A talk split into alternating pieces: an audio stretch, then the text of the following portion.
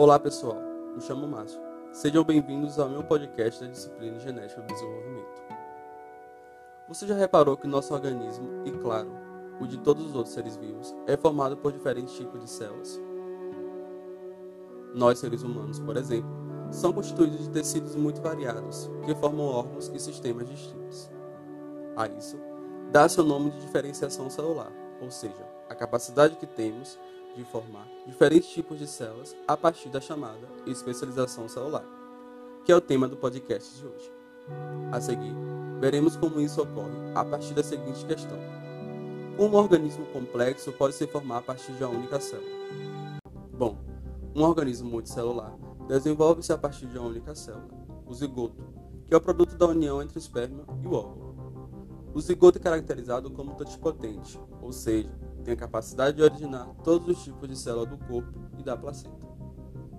Após a passagem por múltiplas rodadas de divisão, as células do embrião assumem o potencial mais restrito, o chamado pluripotente, no qual possuem a capacidade de se diferenciar, com exceção da placenta e dos anexos embrionários, todos os tecidos humanos.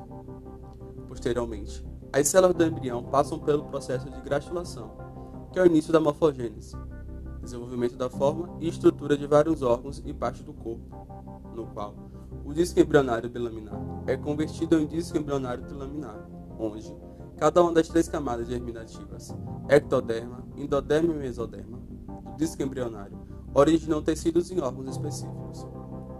Por fim, a maioria das células do corpo diferenciam-se ou assumem uma identidade final estável.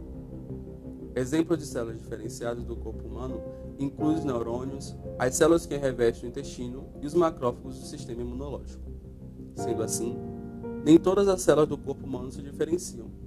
Algumas células no humano adulto conservam a capacidade de se dividir e produzir outros tipos celulares. Entre elas, estão as células tronco adultas, que geralmente são multipotentes. Elas podem produzir mais de um tipo celular, mas não há grande variedade de tipos celulares.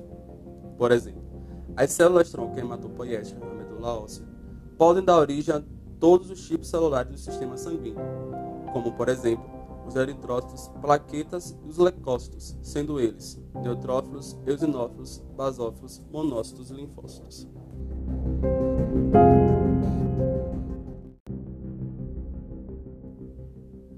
Com base nessas informações, surge uma nova questão: como a genética pode influenciar no desenvolvimento?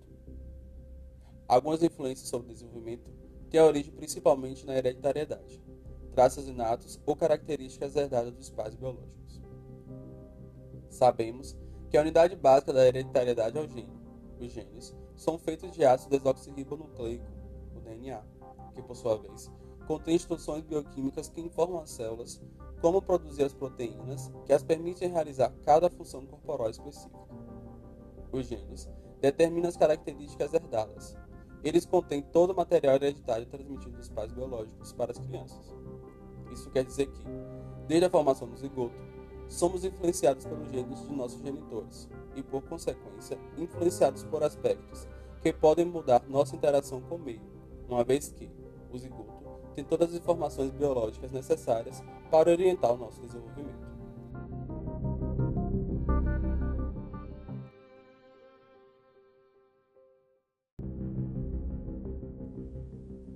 Você já se perguntou por que as células no seu olho fazem você ver, enquanto as células do seu coração fazem no bater? Sabemos que diferentes mecanismos podem controlar quais proteínas serão produzidas por uma célula. O controle transcricional implica na decisão de quando e como o gene será transcrito. Tendo sido transcrito um RNA mensageiro, existe um mecanismo que controla tanto a forma final deste, como sua saída do núcleo para o citoplasma sendo chamado de controle de processamento de transporte, respectivamente.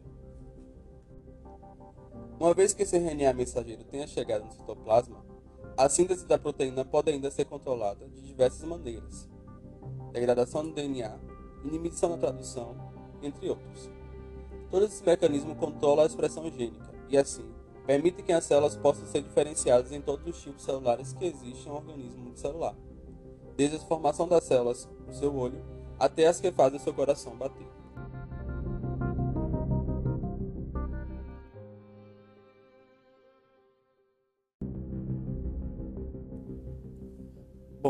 Agora vamos a alguns exemplos de como a regulação gênica controla quais genes, dentre os inúmeros genes presentes em seu genoma, são ativados ou expressos. Uma das funções do fígado é remover substâncias tóxicas como o álcool da corrente sanguínea. Para isso, as células hepáticas expressam genes que codificam subunidades ou pedaços de uma enzima chamada álcool desidrogenase. Essa enzima decompõe o álcool em uma molécula não tóxica. Os neurônios do cérebro de uma pessoa não removem toxinas do corpo, então eles mantêm esses genes silenciados ou desligados. Da mesma forma, as células hepáticas não enviam sinais utilizando neurotransmissores. Então, elas mantêm os genes que codificam neurotransmissores silenciados.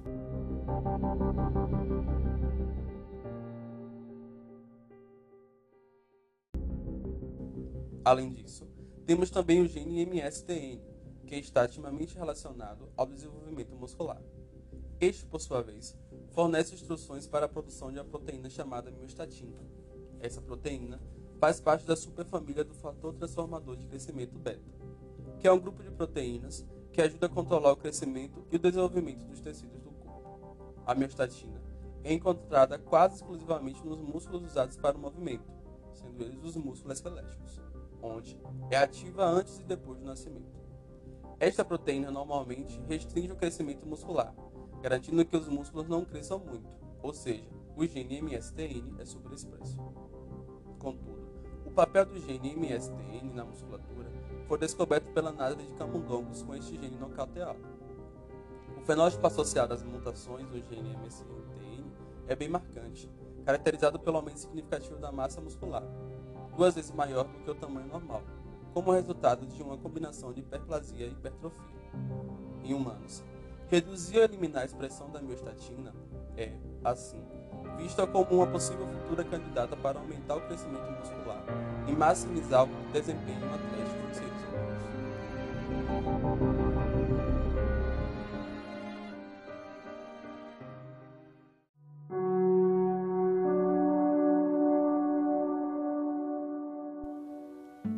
E assim, chegamos ao final de mais um podcast. Obrigado por me acompanhar até aqui. Até logo, pessoal. Aguardo o feedback de vocês.